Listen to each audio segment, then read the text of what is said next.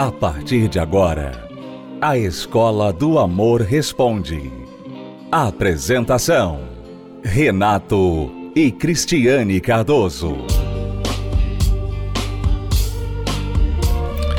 Olá, alunos, bem-vindos à Escola do Amor Responde, confrontando os mitos e a desinformação nos relacionamentos. Onde casais e solteiros aprendem o um amor inteligente. Nós vamos responder os e-mails dos nossos alunos. Como sempre, você lembra a maneira de participar principalmente é pelo site escola do amor responde.com. Ali você encontra um formulário e você pode colocar a sua pergunta e manter sintonizado no programa que nós vamos respondê-la aqui. É o que fez a Jéssica e nós vamos agora responder a pergunta dela. Ela está num grande equívoco e nós vamos explicar o porquê. Moro com meu marido, entre aspas, há três anos, na Quer casa dizer, da mãe dele. Desculpa, só esse colocar o marido entre aspas já indica que ela sabe que, que não, é, não marido. é marido. Uhum. É. Estamos economizando para conseguir a casa própria. Mas quando estamos quase lá, ele dá uma desculpa para continuarmos na casa da mãe dele. Já tivemos a experiência de morar juntos, sozinhos, por alguns dias e vi como ele é diferente, uma pessoa melhor. Por alguns dias. Você não viu tudo a pessoa morar com outra pessoa por alguns dias não significa nada. É como férias, né? Nas férias, todo mundo está desfrutando, está, todo mundo é diferente. Enfim. A pergunta dela é a seguinte, Renato: o que faço para que ele tenha atitude e veja que isso será melhor para nós? Ou seja, morar separado da mãe, ter uma casa própria. Sair da casa da mãe. Muito bem. O grande equívoco seu, Jéssica, exatamente na sua pergunta. Você pergunta: o que faço para ele ter atitude? Para ele ter atitude e ver que é melhor para nós morarmos sozinhos. O problema está na sua pergunta, porque você acha que é ele que tem que ter atitude. E ele já mostrou que a atitude dele é ficar acomodado na situação, porque para ele está cômodo. Ele não está pagando aluguel, ele não está tendo a despesa de sustentar uma própria casa ou comprar uma casa. Ele está morando com a mamãe, tem os cuidados da mamãe, a segurança da casa da mamãe e tem a namorada para viver com ele, morar com ele, ter sexo com ele e, enfim, ser a amante dele. Eu pergunto a você: onde este homem vai encontrar um negócio melhor que este? Então, Jéssica, você quer atitude da parte dele? Aqui está o que você tem que fazer saia da casa da mãe dele, você, sozinha. Volte para sua casa, volte para casa da sua mãe, do seu pai, onde você estava antes de ir morar com ele na casa da sogra. Deixe que ele sinta saudade de você. Volte a ser namorada, porque ele não te vê como esposa. Então volte a ser namorada. De fato. Volte para sua casa, veja-o apenas duas vezes, no máximo três vezes por semana não contate ele todos os dias, todas as horas por mensagem de texto, por telefone, nada disso. Ou seja, deixe que ele sinta saudade de você. E se ele te ama, ele vai rapidamente correr atrás de providenciar um lugar para vocês ficarem e se casar da maneira que tem que ser e assumir você. Se ele não correr atrás, não vier atrás, então isso mostra que você não tem uma pessoa que realmente te ama. Porque quando o homem ama, ele assume. Ele casa com a mulher. Ele assume a mulher. Então, seria melhor você perder apenas três anos que já se passaram do que chegar daqui a 10 anos, 15 anos você estar nessa mesma situação que você está hoje. E aí você vai estar mais velha e muito mais difícil de recomeçar e mudar essa situação. Renato, eh, nós temos visto que muitas mulheres têm essa mania de esperar o homem tomar uma atitude. Uhum. Elas pensam que elas já fizeram tudo. Olha, eu já fiz tudo. Já fiz tudo. Não tem mais o que fazer. Eu já falei, eu já reclamei, eu já briguei, eu já fiz birra, né? Ela pensa que tudo isso que eu falei aí agora são atitudes. E não são, queridas. Isso não é atitude. Isso não faz ninguém mudar nada. Como você é a prova disso. Você vê isso em casa. Tudo isso que você fez não mudou nada. Por quê? Porque não adianta ficar brigando, falando, reclamando. Tem uma hora que nós temos que tomar uma atitude. Uma atitude. E às vezes uma atitude radical para forçar uma outra situação. Porque enquanto você fica esperando o seu marido, o seu namorado, o seu namorado tomar uma decisão, fazer alguma mudança na vida, você vai ficar sofrendo. E ele sabe que você está sofrendo. Só que ele vai mudar por quê? Porque você quer. Não, porque ele não precisa mudar. Então, para que, que ele vai mudar? Uhum. Para que, que uma pessoa vai mudar, Renato, se ele não precisa mudar? Se é você que está precisando que ele mude. Como eu falei, não há negócio melhor para ele do que o que ele está vivendo agora. É. Então, não há incentivo nenhum. E, as mulheres mudar. dão isso, assim, de bandeja muitas vezes. É uma né? questão de nível. A mulher, ela tem descido ao nível do homem para começar um relacionamento casual com ele. Ela desce da sua posição e vai ao encontro do homem e começa um relacionamento casual com ele. Sai com ele, vai pra cama com ele, dorme com ele, vai morar junto com ele, um relacionamento casual. Aí quando ela está inserida nesse relacionamento casual, esperando que ele vá fazer um compromisso com ela, vá casar com ela, ela fica exigindo que ele suba o nível agora e faça um compromisso. Então, é a mulher, na verdade, que está causando esse próprio mal na vida dela. E o homem, quando a mulher fica insistindo, quando é que você vai casar comigo? Quando é que a gente vai casar? Porque eu nunca vi isso, né? Eu nunca vi a mulher falar em casamento com o homem nos tempos antigos era Nos o homem antigos, Renato, que pedia. Hoje em dia, pois é, é ela que fala. Mas era o homem que tinha que pedir a mão da mulher em casamento. Hoje em dia é a mulher que fica pedindo o homem para casar. Ela, ela vai, arruma os papéis, arruma tudo. Ele só precisa assinar muitas vezes. E muitas vezes a resposta dele é: se você quer, então você vai lá e faz tudo. Se você quer, você vai lá e paga tudo. É. Mas ele ainda joga isso na cara da mulher. Quer dizer, ele se rebela, ele ressente. Por que, que ele ressente? Porque não foram estes os termos do início do relacionamento. Essa é a questão, mulheres. Entendam. Vocês desceram o nível, vocês baixaram o nível, vocês entraram num relacionamento casual, baixaram o nível e lá embaixo vocês ficam atazanando a vida do homem para ele subir o nível agora. Ah, vamos agora casar. Ele, não, peraí.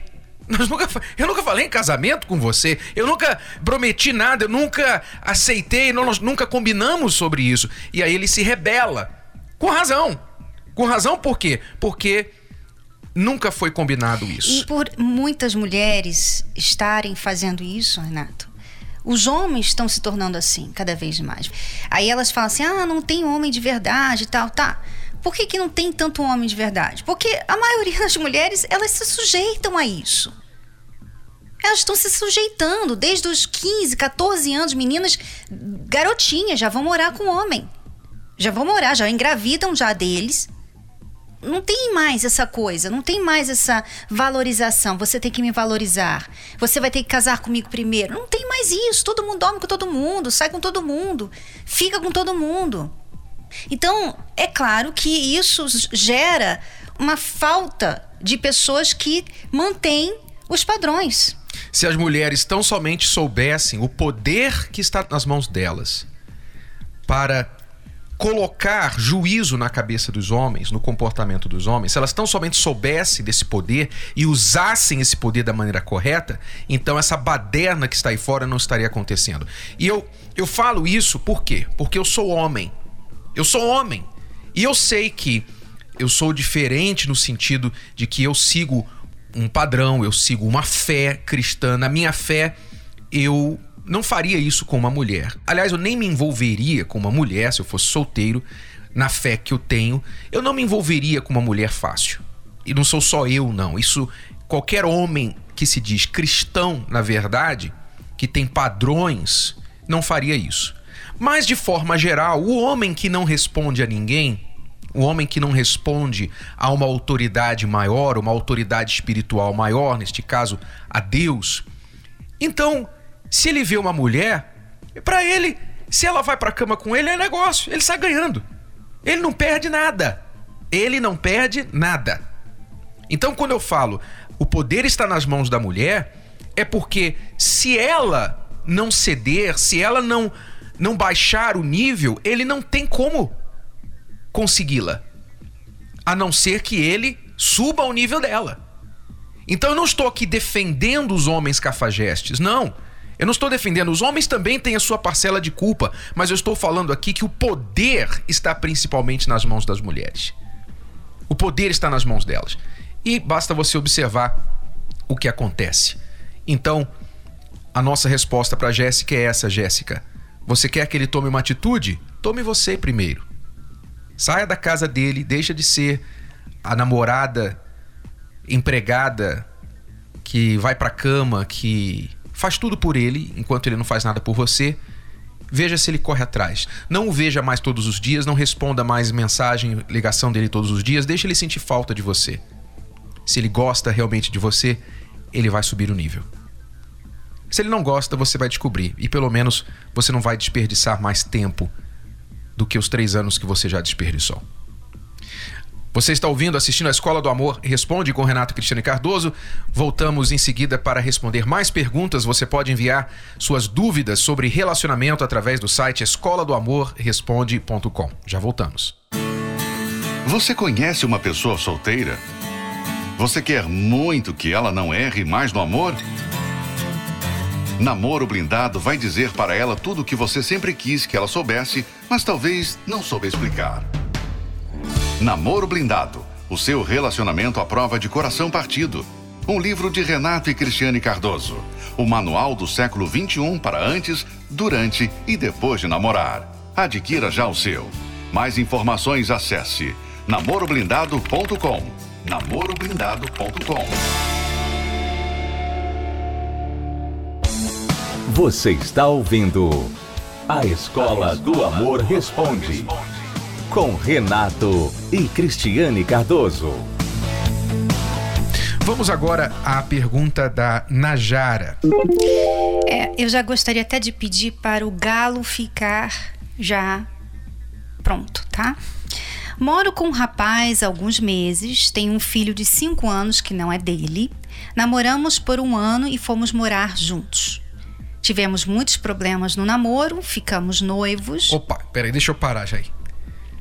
Veja se você, que é aluno da Escola do Amor, percebe algum problema nesta frase que eu vou repetir do e-mail dela.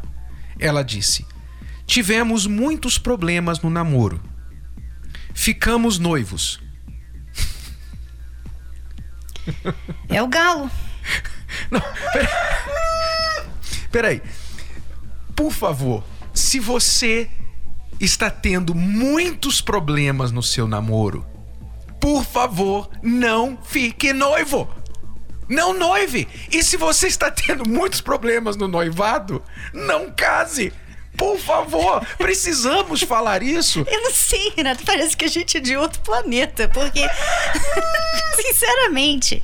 Aqui, vou continuar. Mas devido a tantas brigas, nem falamos mais em casar. Bom, menos mal. menos mal. Ele é muito grosso comigo e fala o tempo todo em separação. Não tenho segurança na relação. Aham. Uhum. Por isso, desconfio dele e tenho ciúmes. Tento conversar com ele, mas ele não quer me ouvir. O amo e não quero me separar. Novamente o amor. Eu amo. Eu amo, não quero me separar não adianta apenas amor para sustentar o casamento. Não adianta você amá-lo, não adianta se ele não corresponde a esse amor, se outras coisas não são praticadas que são tão importantes quanto o amor no relacionamento, então não adianta você amar e querer que o casamento seja bom. Olha, Renato, deixa eu falar uma coisa aqui. Até Deus que é perfeito, que tem um amor perfeito, maior que todas as pessoas têm. Ele tem esse esse procedimento. Ele ama. Mas se a pessoa não quer saber dele, se a pessoa não faz nada para se aproximar dele, se a pessoa quer viver a vida dela do jeito que ela quer, se ela não quer ter uma relação com ele, um relacionamento com ele, Não pode haver um. Ele ama, mas o que, que ele vai fazer? Ele não força a relação. Ah, você vai ficar aqui porque Não, eu te amo. eu amo você, A gente vai ficar amo. junto. Você vai ser meu filho. Você vai vir Nós na vamos igreja. ter um... Ele não vai fazer isso. Não nem sendo isso, Deus. nunca fez isso. Nem Nem sendo Deus. sendo Deus. Podendo, tendo poder nas mãos, ele não faz isso. Por quê? Porque não teria valor algum. É claro, não tem valor você forçar uma pessoa que não quer ficar com você ficar. Então acorde com respeito a isso, Najara. Você acha que está noiva dele, você não está noiva, você não é noiva, você não é namorada. O que, que você é? Você é uma pessoa que foi morar com um rapaz que não casou com você. Você cuida das coisas dele, cozinha pra ele, lava pra ele, tem sexo com ele e ele simplesmente agradece. É essa a sua fico com situação. pena do seu filho, ô Najara. Você que é mãe, você que tem um filho e você não tem marido, você está sozinha. Pense no seu filho também quando você entrar numa relação. Sabe? Porque essa criança aqui, coitado, que já não tem um pai presente, vai ter que ficar também vendo a mãe passando na mão de um monte de gente, pelo amor de Deus. Pelo amor de Deus, seja responsável. Nesta quinta-feira, na Terapia do Amor. Eu quero saber como que eu vou resolver o meu problema. Eu sou mal casada, eu sou divorciada, eu sou solitária, eu sou assim, eu sou assado. O que é que eu devo fazer para que eu possa ser feliz? É aí que nós vamos entrar. O Bispo Macedo e sua esposa Esther Bezerra estarão compartilhando ensinamentos preciosos para uma vida amorosa realizada. Mas eu havia falado para ela e ela concordou. Não, eu, eu tô, estarei com você.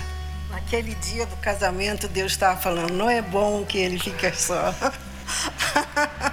Por isso que te deu essa. É isso aí. E eu tenho o maior prazer de falar isso para vocês, porque Deus quer fazer de você, no mínimo, feliz. Terapia do Amor.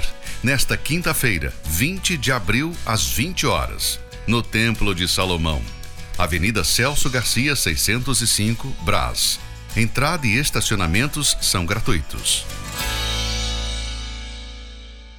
Bom, eu cheguei aqui que eu não conseguia olhar para frente, tanto que eu chorava, eu não enxergava aqui na frente, só lágrima, lágrima. Então eu cheguei num estado deplorável.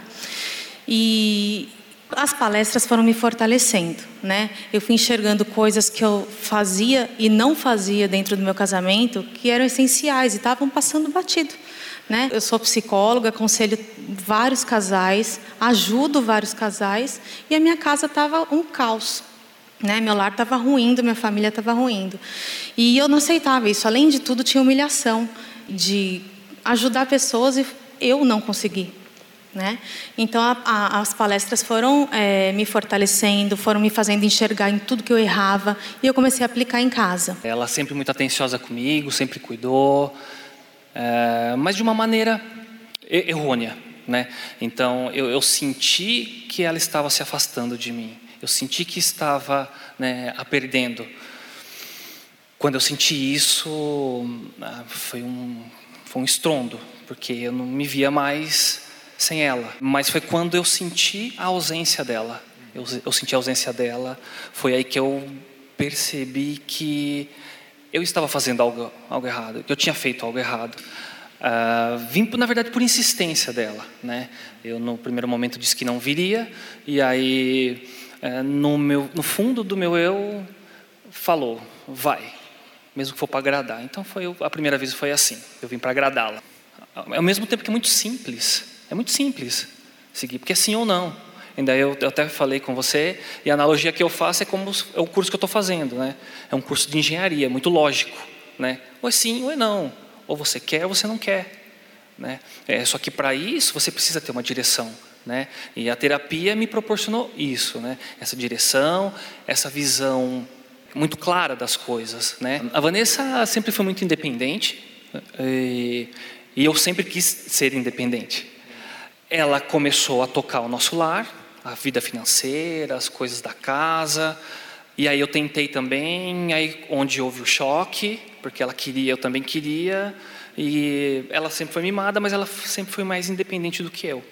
Então eu deixei, eu deixei ela tocar. E foi onde as coisas se bagunçaram, né? Então, a partir disso, a partir da terapia, a partir da visão, da, da, da metodologia que vocês usam, eu consegui me, me, impor mais, mas impor de uma forma educada, de uma forma cavalheira, né? De fazer o meu papel como homem. Sempre fui muito controladora e achava que as pessoas tinham que me obedecer porque eu era sempre a certa, tal. E aí, inclusive na parte financeira, porque como eu sempre fui um pouco mais é, metódica com essas coisas, eu achei que ele não não conseguiria, não daria conta. Então eu controlava tudo. Só que isso começou a virar um peso para mim, né? É, tanto ouvindo aqui que o homem tem que ser o cabeça, pesou mais ainda, né? Então eu falei, alguma coisa está acontecendo de errado. Eu estou fazendo errado e ele também. Então eu comecei a ceder. Eu tentei exaustivamente pela psicologia salvar meu casamento. Todas as técnicas que eu aplicava no consultório eu apliquei em casa. Né? Até deve ter inventado algumas, vou até tentar patentear depois as que eu inventei. E acho que faltava a parte espiritual, que é, eu sempre falo no consultório que a gente tem, é como se fosse um triângulo, parte física, parte emocional e a parte espiritual. Se uma dessas pontas não está bem, os outros lados pendem. Então faltava isso, eu acho, né? tanto para mim quanto para ele. E foi o que nos estruturou. Quando você estiver pronto para aprender o amor inteligente, a terapia do amor estará esperando por você. Palestras para casais, para solteiros, toda quinta-feira aqui no Templo de Salomão, 10 da manhã, 3 da tarde e às 8 horas da noite. Ah, eu falei que as palestras são gratuitas? Sim, gratuitas e abertas ao público, tá bom? Celso Garcia 605 no Braz. Mais detalhes no site terapia do amor.tv. Até a próxima, alunos. Tchau, tchau. Tchau, tchau. Você pode ouvir novamente e baixar esse episódio da Escola do Amor Responde no app Podcasts da Apple Store e também pelo Spotify e Deezer.